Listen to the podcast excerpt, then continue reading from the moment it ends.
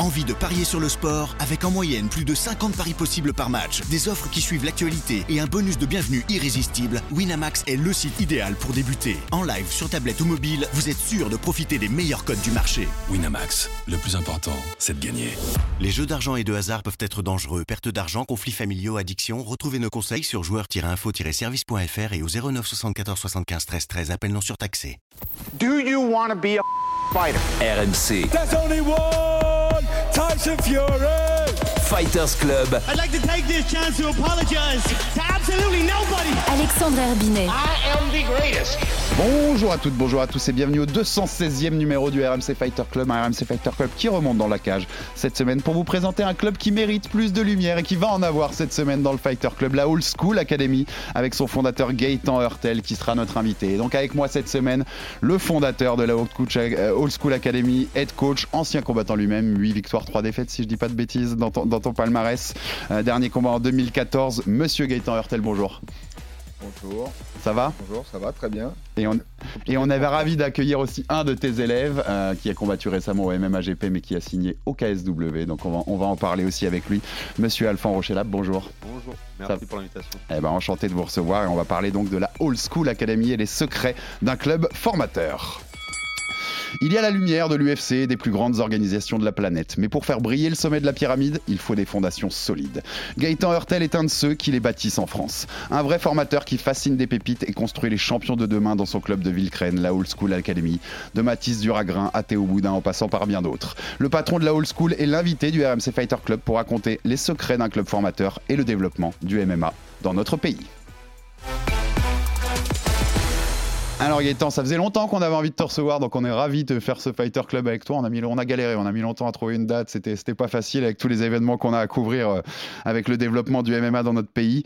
Euh, déjà, l'occasion de te recevoir, c'est aussi l'occasion que tu nous racontes. Est-ce que tu peux me raconter la genèse de la Old School Academy? D'où vient ce club? Comment il a été fondé? Euh, À quelle époque? Raconte-nous tout ça. Un peu plus d'une décennie, la Old School Academy, environ une dizaine d'années, fondée sur des, des fondations euh, de judoka. Historiquement, on est un club de judo. Je Toi, tu viens du euh, judo Ouais, Ouais. pratiquant de judo. J'étais en pôle France euh, plus jeune. La, on va dire le- une grosse base de mes, de mes élèves aujourd'hui viennent du judo. Et comme c'était, on va dire, au sein de notre club, une, discipline qui était un peu vieillissante et qui, a- qui attirait un peu moins l'intérêt de- des adhérents, euh, on a muté comme ça progressivement vers le- la pratique du MMA. Donc c'est pour ça que des élèves comme Alphand ou d'autres, euh, en fait, c'était la continuité de leur pratique euh, judo-MMA. C'est des élèves qu'on a depuis le début. ouais. Tu viens du judo aussi, donc Ouais. À la, à la base, tu as commencé judo, puis dérivé comme le club, en fait, euh, vers le MMA. Exactement, ouais. Bon, bah, quand ils ont ouvert leurs portes, j'ai direct suivi et enchaîné avec les deux. Ça, ça me, ça me permet de poser une première question que j'avais pas dans mon conducteur, mais qui me fait sourire. C'est que moi, pour avoir suivi pendant des années la légalisation du MMA en France, la fédération qui était le plus contre, c'était la fédération de judo. C'était Jean-Luc Rouget, qui a été un farouche parti- partisan de- du MMA non légal en France pendant des années, avec des phrases même. Du, il, a, il a dit quelques dingueries, hein, je vais pas les répéter ici pour pas remettre du crédit à ses phrases. Comment tu l'as vécu, ça, toi? Ouais, je j'ai trouvé ça désolant, Mhm. désolant, mais en même temps, ça allait euh, euh, un petit peu dans le, dans le discours ambiant. C'est-à-dire que le- l'image que les gens portaient de, de cette discipline, c'était, euh, ça avait mauvaise presse, hein, clairement, Mm. et tout était fait pour. Que ce soit, euh, moi j'ai vu des, des fois des, des émissions parlant du MMA, c'était dans des, dans des caves avec des phares de voiture. euh. Donc euh, c'est c'est triste qu'une personnalité euh, politique et sportive euh, de son ampleur à lui puisse tenir des, des propos comme il l'a fait. Ça, Mais, ça a euh, coûté du temps? À cette discipline, tu crois? Pas que, pas que lui d'ailleurs personnellement, mais tu vois, toute cette ambiance qu'il y avait autour du MMA et tous ces gens qui essayaient de mettre du bâton dans les roues, ça a coûté plusieurs années à la légalisation. Ouais, j'imagine, ouais. Ouais. Ouais, ouais, j'imagine complètement, ouais. En tout cas, euh, voilà, les gens ne tiraient pas dans le sens pour son, pour son développement, donc euh, ça a retardé un petit peu, ouais. C'était inéluctable. Moi, je pense que si Jean-Luc Rouget avait cette posture-là aussi, c'est qu'il savait que c'était inéluctable et qu'il savait que le MMA mangerait beaucoup de parts de marché dans le sport de combat en France. C'était c'est quelque chose d'inéluctable. Toi, tu tu me parlais de ce club qui part du judo puis qui va vers le MMA. C'est inéluctable le MMA. C'était sûr que ça allait devenir le, train qui avance le plus vite dans les sports de combat. Bah moi, je- j'en étais convaincu. euh, effectivement, je pense qu'il y avait euh, cette appréhension de, des gens qui étaient haut placés dans le judo de se dire euh, C'est un sport qui risque de nous faire de l'ombre, ou Qui va- qui va minima bouffer, de la quoi. concurrence qui va nous bouffer. Euh, moi, je suis bien placé pour en parler parce que je suis encore dans un fonctionnement euh, type associatif qui propose souvent, euh, c'est multidisciplinaire, pluridisciplinaire. Donc, euh, on est dans des clubs. je suis à Ponto, à Moissy, à- on a une antenne, la old school à Clamart.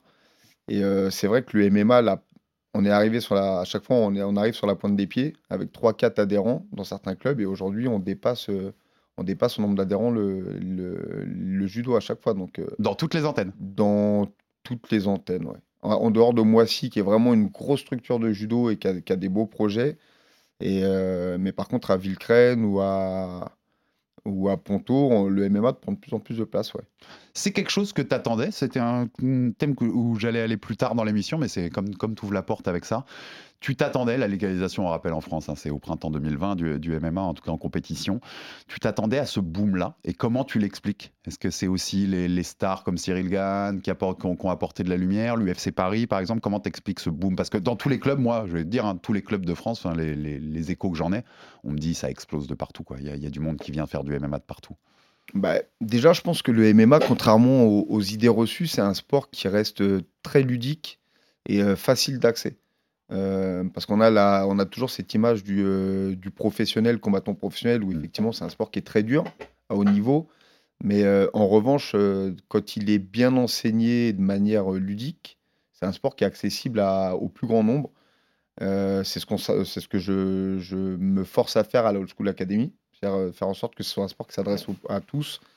Et à côté de ça, il y a des, bah, des personnalités comme Conor McGregor ou d'autres qui ont, qui ont facilité aussi euh, ce boom, cette explosion. ouais. Tu le ressens? Toi, par exemple, la rentrée, là, 2023, le, le- le- ce, ce mois de septembre 2023, tu as vu un boom? Ah ouais, c'est monstrueux.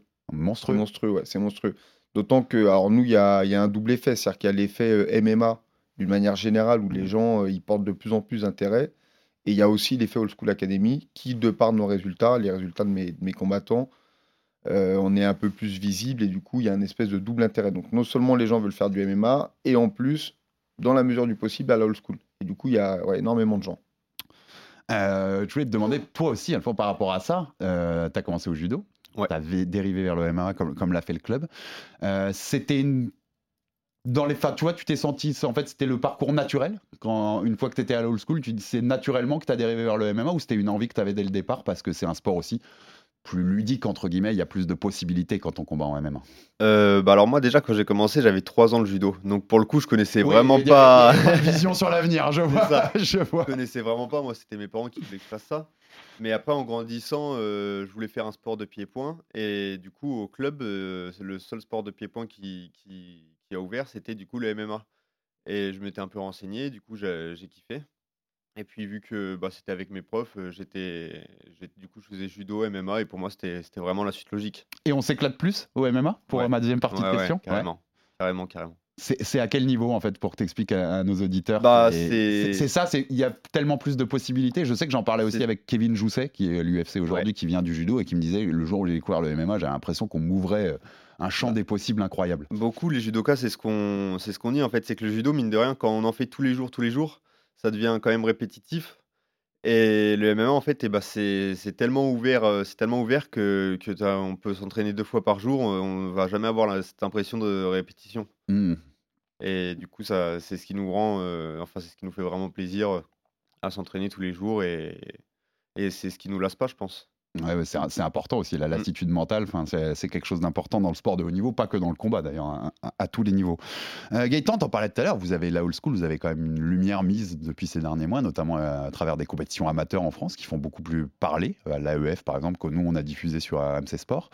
Euh, tu t'attendais à ce que, tu vois, euh, au moment de la légalisation, à ce que ça se développe autant? Aujourd'hui, on a des compètes amateurs, il y a certains combats à l'AEF qui sont plus attendus que les combats pro. Euh, pour être franc, non. Sur l'aspect amateur, non. Je, je suis très content Mm. de. c'est- beaucoup, c'est beaucoup discuté, ça, le, ce phénomène, une espèce de professionnalisation De du sport amateur. Ouais, et c'est vrai que c'est, il y a une espèce d'ambivalence.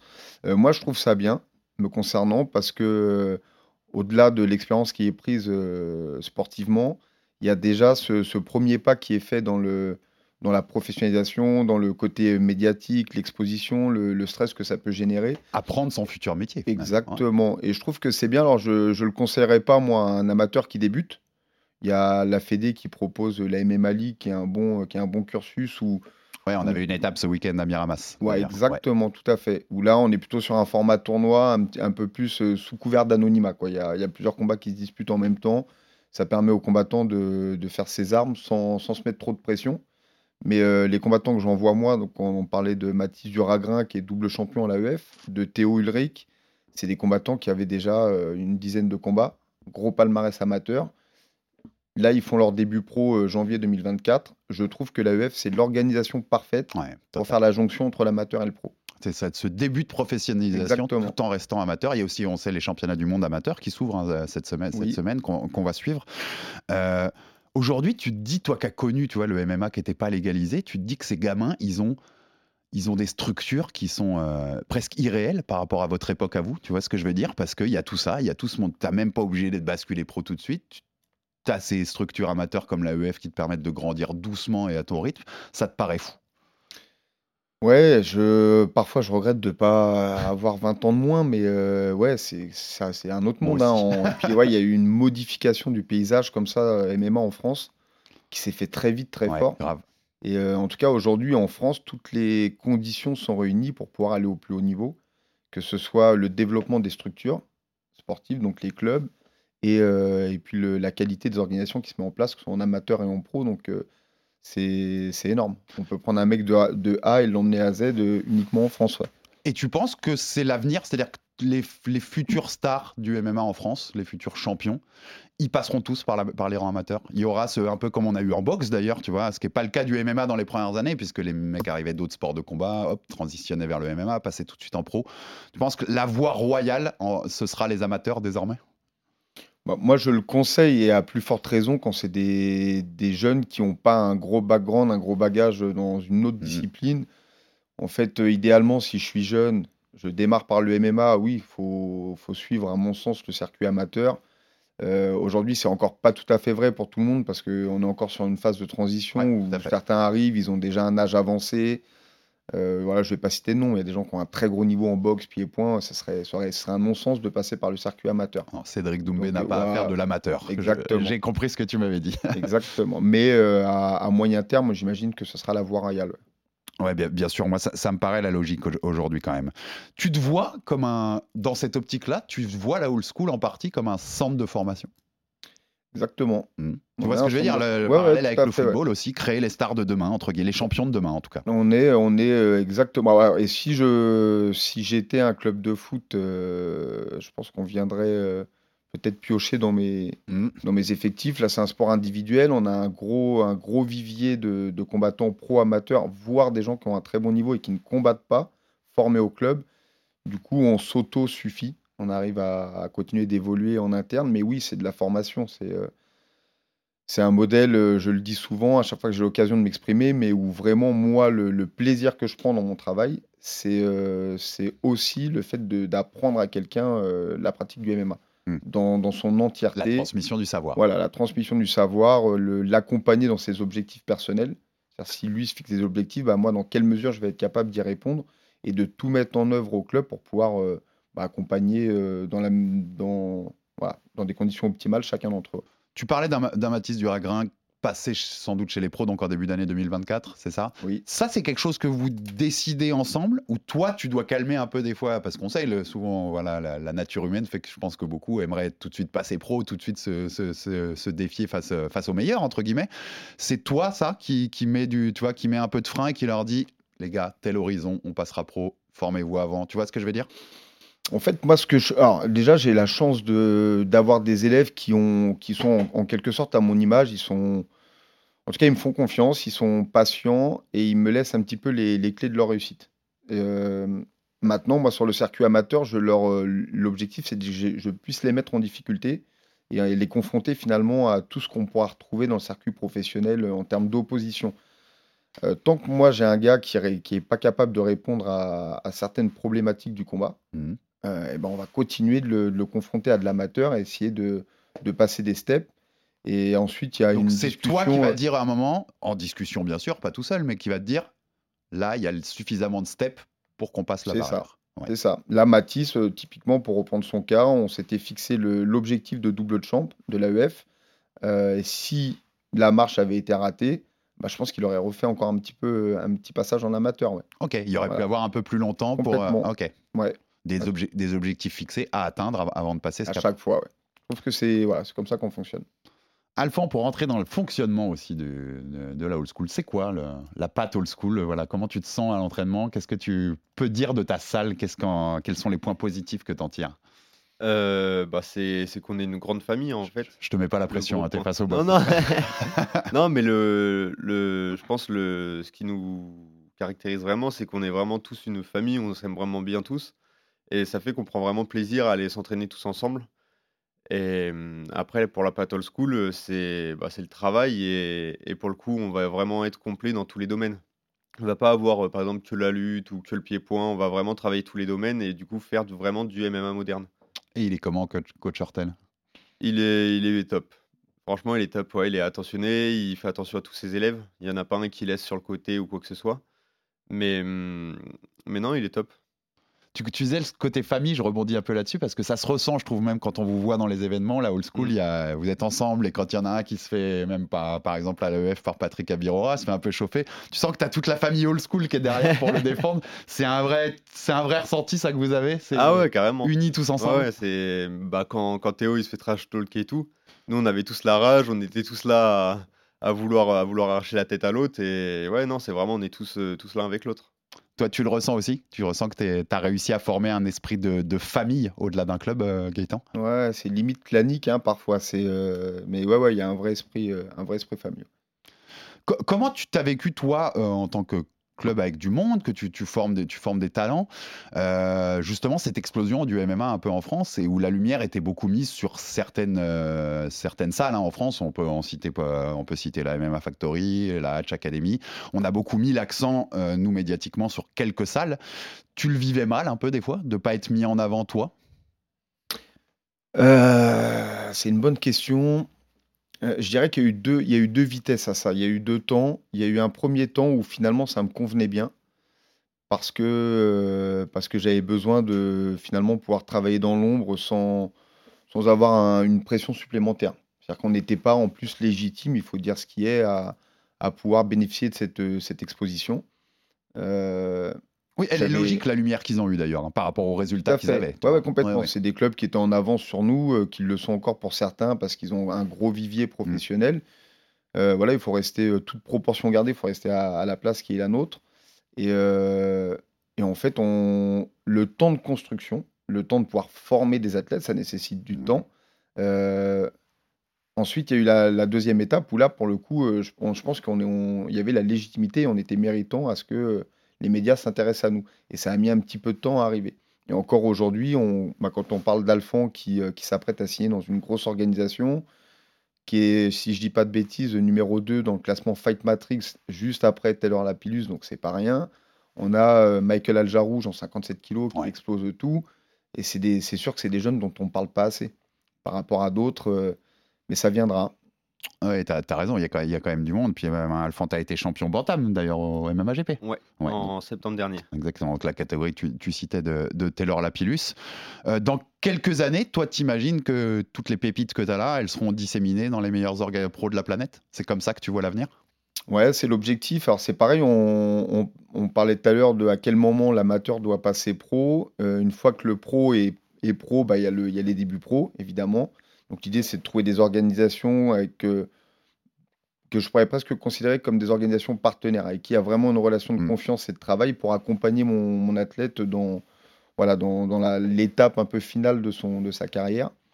Et idéalement, en fait, moi, c'est répondre aux objectifs de mes élèves. Celui qui a en tête d'aller à l'UFC et nulle part ailleurs, Tu vas le suivre dans ce eh ben, projet. on va le Ouais. suivre et il faudra s'associer avec des managers qui ont la possibilité de l'y amener, Mhm. à condition qu'il ait le niveau évidemment. Euh, pour d'autres, ça peut être le PFL, le Bellator, voire même des grosses organisations françaises. Si, euh, T'accompagneras pareil, de toute façon. Tout à Mais ouais. fait. Ouais, le, la- finalement, le, le, Et le tu, et dois les calmer? Excuse-moi de te couper là-dessus. C'est-à-dire, est-ce que il y a beaucoup de jeunes qui ont tu vois, ce rêve UFC et où tu dis, les gars, il y a un monde ailleurs aussi? Parce que des fois, toi, toi, tu as à le dire ça.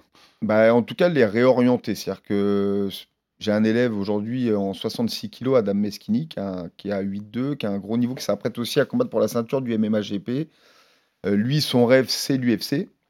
Et pour, pour l'atteindre, il s'est mis en tête de passer par une organisation intermédiaire, moi qui me semble pas être le meilleur choix. Et donc là, il faut, euh, je dirais pas le calmer, mais en tout cas en discuter. Il y a de la discussion. Essayer de le raisonner, lui peut-être lui, voilà, lui faire ouvrir les yeux sur d'autres options. Donc ça, c'est des échanges qu'on a avec certains de mes combattants. ouais. Toi, Alpan, par exemple, on l'a annoncé, donc tu vas signer au KSW, hein, la grande organisation polonaise, une des meilleures orgas en Europe, où il y a notamment Saladin Parnasse, pour ne citer que lui, qui va tenter de devenir triple champion. D'ailleurs, le 16 décembre, ce sera sur RMC Sport à suivre, dans trois catégories différentes. Ça n'a jamais été fait. Euh, C'était toi ta construction logique de carrière? MMA GP, la bonne orga française, une orga européenne un peu plus grande, et puis après, on verra où ça, où ça mènera. Ouais, c'est ça. Il y avait... Après, il y avait aussi l'aspect financier. Donc, euh, le KSW, pour le coup, ils répondent aussi euh, aux critères. Ouais. Et euh, après, en Europe, c'est vraiment ce qui se fait, ce qui se fait de mieux maintenant. hein. Et du coup, oui, c'est la suite logique. Et puis après, euh, après j'y vais pas pour juste pour, pour être de passage. J'y vais pour, bah, pour combattre et pour prendre la ceinture avec les combats au fur et à mesure. Et après, ça, pour le coup, l'avenir, on verra. T'as pas peur de, des fois des mecs que tu peux rencontrer au KS On sait qu'il y a la légende qui tourne sur. euh, ils mangent pas que. Voilà, ils, pellicules. voilà, ils mangent, ils mangent pas que des graines, quoi, euh, en Pologne, parfois. Non, non, non, franchement, non, pas du tout. Ça, ça te dérange pas du tout? Non, non, vu que je. En fait, s'ils ont besoin de ça, c'est que d'un autre côté, ils sont, ils sont moins confiants sur d'autres points. Et, et moi, je sais que dans mon style de combat, j'ai toujours été dur au mal. Donc, euh, que le mec il frappe fort, que le mec il est ci ou ça, c'est c'est quelque chose qui me fait pas peur. Ok, bon, en tout cas, on, on va suivre ça avec, avec Mm. impatience. T'as déjà des idées pour ton de timing pour le premier combat. Euh, ok. normalement, c'est censé être en janvier si, si tout est bon. Le 20 janvier, ouais. On a le nom de l'adversaire, il apparaît sur le contrat, ouais. Ok. Euh, on va pas citer le nom, mais c'est quelqu'un avec qui ils ont déjà croisé le fer avec Alpha. Ils sont déjà affrontés. Alpha, on l'avait déjà battu. Et c'est planifié Varsovie pour le 20 janvier. Eh ben écoute, euh, en KSW passe sur RMC Sport, donc on sera ravis de, de passer ton combat euh, normalement fond avec, avec grand plaisir. Euh, c'est qui, je vais te mettre sur le grill Gaëtan, c'est qui ta plus grande pépite? C'est qui celui qui a le plus d'avenir? Ah, t'es face à des journalistes, Ah, hein, on, pose les, on pose les questions qui peuvent, peuvent fâcher. Ce qui veut pas dire que les autres ont pas d'avenir, tu vois ce que je veux dire hein, Pas du tout. Je te demande Ah, si- toi le plus gros potentiel à tes yeux. très compliqué de répondre à ça et je pense que ce serait pas très moral euh, dans ma position d'entraîneur. Tu as le droit. Je préfère, euh, je Je- préfère prendre un joker. Je pose ma question, tu as le droit d'avoir ta réponse. C'est- normal aussi. Euh, toi, je sais que tu étais cadre de la fonction publique. Oui. J'avais entendu ça. C'est toujours le cas? Jusqu'au 31 décembre 2023. Ok. Qu'est-ce qui fait que donc, tu vas arrêter ça pour te consacrer à 100% à la old school? Ouais.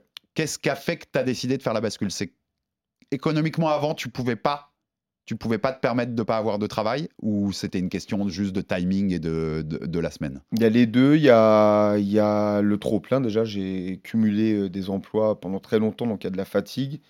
Et, euh, et, et- et, euh, la vérité, c'est qu'avoir un poste de cadre dans, dans la fonction publique, ce que je faisais, ça implique des responsabilités, du temps. Euh, et du coup, ce temps-là, bah, c'est un temps que j'avais pas pour, pour mes élèves.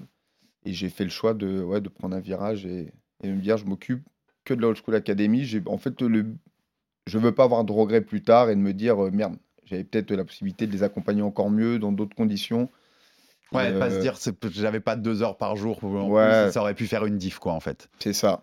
Et il y a des fois, bah, j'étais un petit peu sur le, justement sur le grill où j'ai des réunions qui s'é- qui s'étalent un petit peu. Je suis pas disponible pour donner le cours. euh, C'est moi qui encadre des séances euh, midi-soir.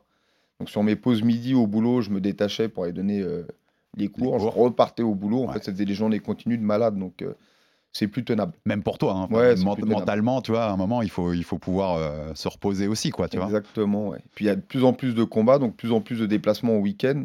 Mais les combats, bon, on sait qu'il faut arriver euh, parfois le mercredi soir pour le combat de, du vendredi ou samedi. Tout ça, c'est des jours de congé que je, je devais poser. Sauf que j'en ai pas. euh, il y a- voilà. Y un moment, il n'y a plus de RTT là dans le, dans le ça grignotait mes vacances, mon temps personnel avec ma famille. Voilà, C'était un choix de vie, il fallait que, Ouais, fallait bien que je tranche. Et je sais, je savais que par euh, conséquence aussi de tout ça, tu prenais pas ou très peu de primes à tes, à tes athlètes Jusqu'à présent. euh, Ça va présent, changer à cause de ça parce que tu es un peu obligé pour gagner ta vie aussi, ouais. tu vois C'est Ouais, pas ouais, du ouais. tout une critique, bien au contraire. Et puis, et puis, euh, en fait, on m'a souvent dit, je ne l'entendais pas, mais puis je pense que j'étais pas dans le besoin, comme j'avais mon, mon, mon emploi principal. Mais on m'a souvent dit de le faire. Et je pense que finalement, c'est une étape obligatoire. Ça professionnalise aussi le, la old school, euh, l'approche des combattants par rapport à tous ces, à tout ce fonctionnement professionnel. En fait, il faut. euh, Ouais, c'est logique, c'est pro. c'est- ouais, exactement. Bon. exactement. On répétera pas que tu m'as dit que tu prendrais 50% de la prime d'Alphan, mais bon. J'ai attendu qu'ils prennent des grosses primes pour on attendait le KS, on attendait le KS, c'est normal. Euh, comment, toi, puisqu'on est sur aussi la problématique du temps que tu avais ou que tu n'avais pas, comment se gère un club de MMA comme, le, comme, la, comme la Old School Academy? Vous avez combien d'a- d'adhérents? Euh, une- ouais, aux alentours de 200 aujourd'hui. 200 adhérents, ouais. C'est quoi? C'est de la gestion de tous les jours? Toi, tu enfin, tu vois, ça te prend beaucoup de temps de gérer tout ça? Au-delà Ouais, c'est tu vois, du- de, c'est au-delà du travail de coaching, je veux dire la gestion du club. En fait, moi, je fais vraiment, euh, je fais pas de de prise en charge encore, et c'est ce que je souhaite mettre en place, mais je, c'est vraiment de l'encadrement de séance. Donc, j'arrive, j'ai euh, un, un exemple à l'old school, un lundi euh, midi, il y a une séance, euh, donc je viens, il y a un salut. Euh, pendant une heure et demie, je prends en charge euh, l'échauffement, partie technique, et souvent un petit peu d'opposition à thème en fin de séance. Et ça, je le remets en place le soir avec un cours différent. Donc, c'est euh, 60 mecs qui arrivent sur le cours. Euh, j'ai à la fois des loisirs, des confirmés, des pros, des. C'est vraiment un mélange de, niveaux. Et puis, euh, moi, je suis le chef d'orchestre. Je, drive la séance, voilà, je mets des situations en place, euh, je, j'apporte du contenu technique. Et ça, c'est du lundi au samedi et deux fois par jour. Donc, ouais, c'est du temps. Et comment t'imagines le développement de la Old School Academy? Est, tu vois, Est-ce que tu as un objectif? Bah, L'arrivée de la nouvelle salle devrait nous permettre déjà d'optimiser les conditions d'entraînement, euh, faire vraiment des temps plus spécifiques pour les combattants euh, professionnels et le, on va dire le haut de panier amateur, pour que je puisse les, encadrer de manière un petit peu plus, euh, un petit peu plus précise. Et euh, à moyen terme, ce serait de- d'avoir des compétences euh, soit externes, donc des gens qui viennent me- m'assister, m'apporter, m'apporter leur aide, Mm. ou alors euh, des, des compétences qui émergent, mais au sein de la Old School Academy. Ce qui est déjà en train de, de se faire petit à petit, c'est-à-dire des combattants pros qui me relaient sur certaines des séances. Euh, moi, ça me permet de prendre un petit peu de hauteur, de recul. Ah, puis c'est un euh, cercle vertueux. C'est tu formes les gens qui vont eux-mêmes ouais. former d'autres gens et puis ainsi de suite et ainsi de suite. Exactement. Donc je les responsabilise de plus en plus, y compris sur les, sur les déplacements en compétition, parce qu'il arrive parfois qu'il y ait deux, deux compétitions à deux endroits différents. Bon, bah, des, des élèves comme Alphand, comme Michael, Alvin ou bien d'autres hein, vont, vont être des relais. Et, euh, et du coup, petit à petit, mais je pense que les compétences, et vu mon, la vision que je me fais du club et, et du MMA, je préférais que les compétences viennent de l'intérieur. Mmh, bien sûr, Voilà. ça paraît même le plus logique en fait pour perpétuer même la façon d'apprendre, la fait. façon, tu vois, de- la recette maison entre guillemets. Toi, je le disais tout à l'heure, plutôt, on a plutôt tendance quand on vous regarde de l'extérieur à avoir un club un peu formateur avec pas, pas mal de pépites chez les amateurs ou en début de carrière pro. Tu ferais quoi si demain, un- c'est très hypothétique ce que je vais dire, mais un Cyril Gann vient et dit je veux être dans ta salle, tu vois, une superstar du monde professionnel. C'est pour ça que je dis Cyril Gann, mais ça peut être n'importe qui d'autre, tu vois. On prend Ouais, ouais, ouais. une superstar pro qui vient et qui dit j'ai envie d'être chez toi et j'ai envie que tu me donnes la majorité de ton temps. Tu dirais non parce que ça va à l'inverse de tout le reste que tu fais ou tu prendrais parce qu'il y aurait un challenge énorme? Non, je prendrais pas. Si c'est euh, c'est une question aussi, c'est une question intéressante, mais si c'est au détriment de ce que j'apporte à mon groupe aujourd'hui, non, ce serait un, euh, ça serait ne pas être loyal vis-à-vis d'eux. C'est des jeunes qui m'ont qui m'ont apporté leur confiance et euh, leur tourner le dos pour quelqu'un de Ouais. plus prestigieux le moment venu. Je trouve que ce serait pas, serait pas un- une belle image que je renverrais.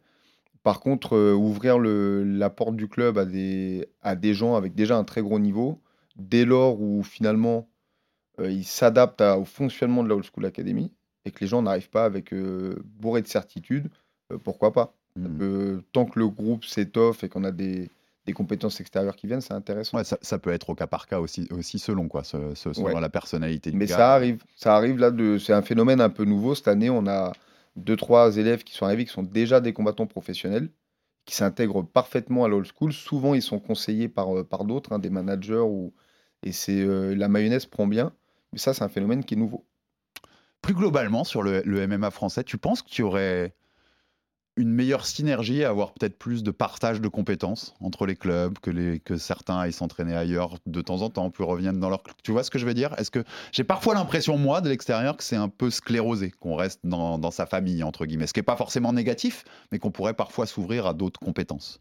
Après, nous, on le fait. La problématique de ça. Comme question, hein, c'est à la con. Hein. Non, mais c'est oui, euh, en fait, euh, idéalement, euh, de toute façon, on voit bien. On parlait du MA Factory tout à l'heure. Je, alors, c'est pas pour faire injure aux, aux, entraîneurs de ces grosses structures, mais je pense que ce qui fait qu'il y a, d'aussi bons résultats, c'est le fait de mettre des gens très bons euh, ensemble. Et du coup, ça crée une synergie. Les gens euh, voilà, cèdent, mutuellement. Et on voit que ça tire, le, ça tire le groupe vers le haut. Donc, ce phénomène, il existerait euh, aussi s'il y avait des rencontres entre différents clubs où tous les athlètes se rencontrent. Maintenant, la problématique, nous, pour le faire régulièrement, on est déjà parti à Marseille faire un stage, à Montpellier on tourne ou à la Snake Team, à la Hatch Academy. Euh, derrière, il y a des affinités qui peuvent se créer très vite entre les athlètes et ça rend compliqué euh, certains match-up. Oui, certains affrontements derrière. C'est ça. Après, ça fait copain-copain et si on est copain avec toutes les salles de France, bon, bah, ça, ça peut rendre le, la suite compliquée. Ouais. Ok, pour conclure, on va, on va bientôt conclure. C'est passionnant de parler aussi de ce développement-là, du, du, MMA amateur ou, ou, en tout cas début pro. Euh, Alphon, un mot de conclusion avec toi quand même. Euh, objectif de carrière, Alphon, là tu arrives au KSW, il y a, il, y a, il y a, les trois lettres UFC qui brillent derrière et c'est cette envie-là ou il y a, il y a d'autres envies, toi, dans ta carrière? Bah, L'UFC, c'est ce qui se fait de mieux actuellement. On peut pas renier donc, ça. Euh, oui. Donc euh, ouais, après ça fait, je pense, que ça fait rêver un peu tout le monde, euh, un peu tout le monde d'arriver à l'UFC, d'affronter les meilleurs combattants.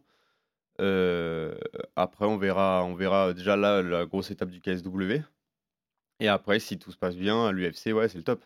Il y, a des choses à faire, je pense, au KSW pour un, pour un talent ouais. comme toi. Mais en tu plus, nous, KT en bantam. Tu nous connais, ils se tombaient toujours la charrue avant les bœufs.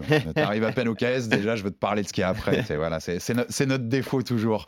Et Gaëtan, ouais, la dernière question, elle sera plus si, si, on se revoit dans 10 ans, on refait un Fighter Club dans 10 ans, tu penses que le, la Old School Academy, elle en est où? Elle a beaucoup grandi en termes d'adhérents. Elle, a des, elle a des champions, euh, quand je dis champions, des, des, grands athlètes un peu partout dans le monde, notamment par exemple à l'UFC. Comment tu vois ça? Je te la oui, je... ouais, ouais, ouais, ouais. Faut... je suis pas voyant, mais je dirais qu'aujourd'hui, il, il nous faut juste un, un gars du club qui pète. Au, justement, on parle de l'UFC, c'est le, celle qui, l'organisation qui, voilà, c'est non discutable, c'est celle aujourd'hui qui a le plus de légitimité. Euh, J'ai, à mon sens, des gars qui ont le niveau pour s'exprimer dans cette organisation.